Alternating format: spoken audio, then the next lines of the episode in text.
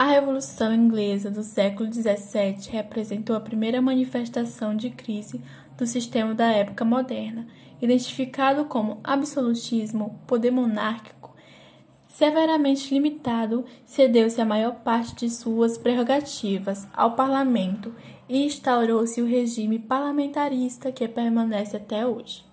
A Revolução Puritana e a Gloriosa fazem parte de um mesmo processo revolucionário. Daí a denominação de Revolução Inglesa e não de Revoluções Inglesas. Esse movimento revolucionário criou as condições indispensáveis para a Revolução Industrial do século XVIII, abrindo espaço para o avanço do capitalismo.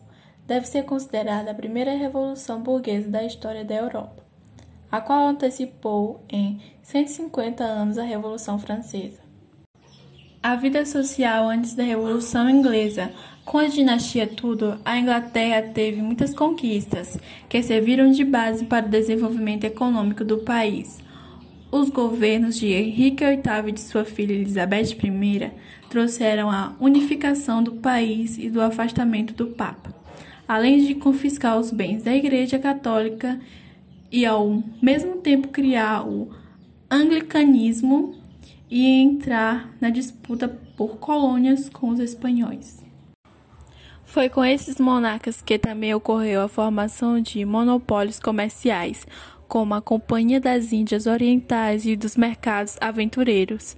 Isso serviu para a livre concorrência, embora a ação tenha sufocado alguns setores da burguesia.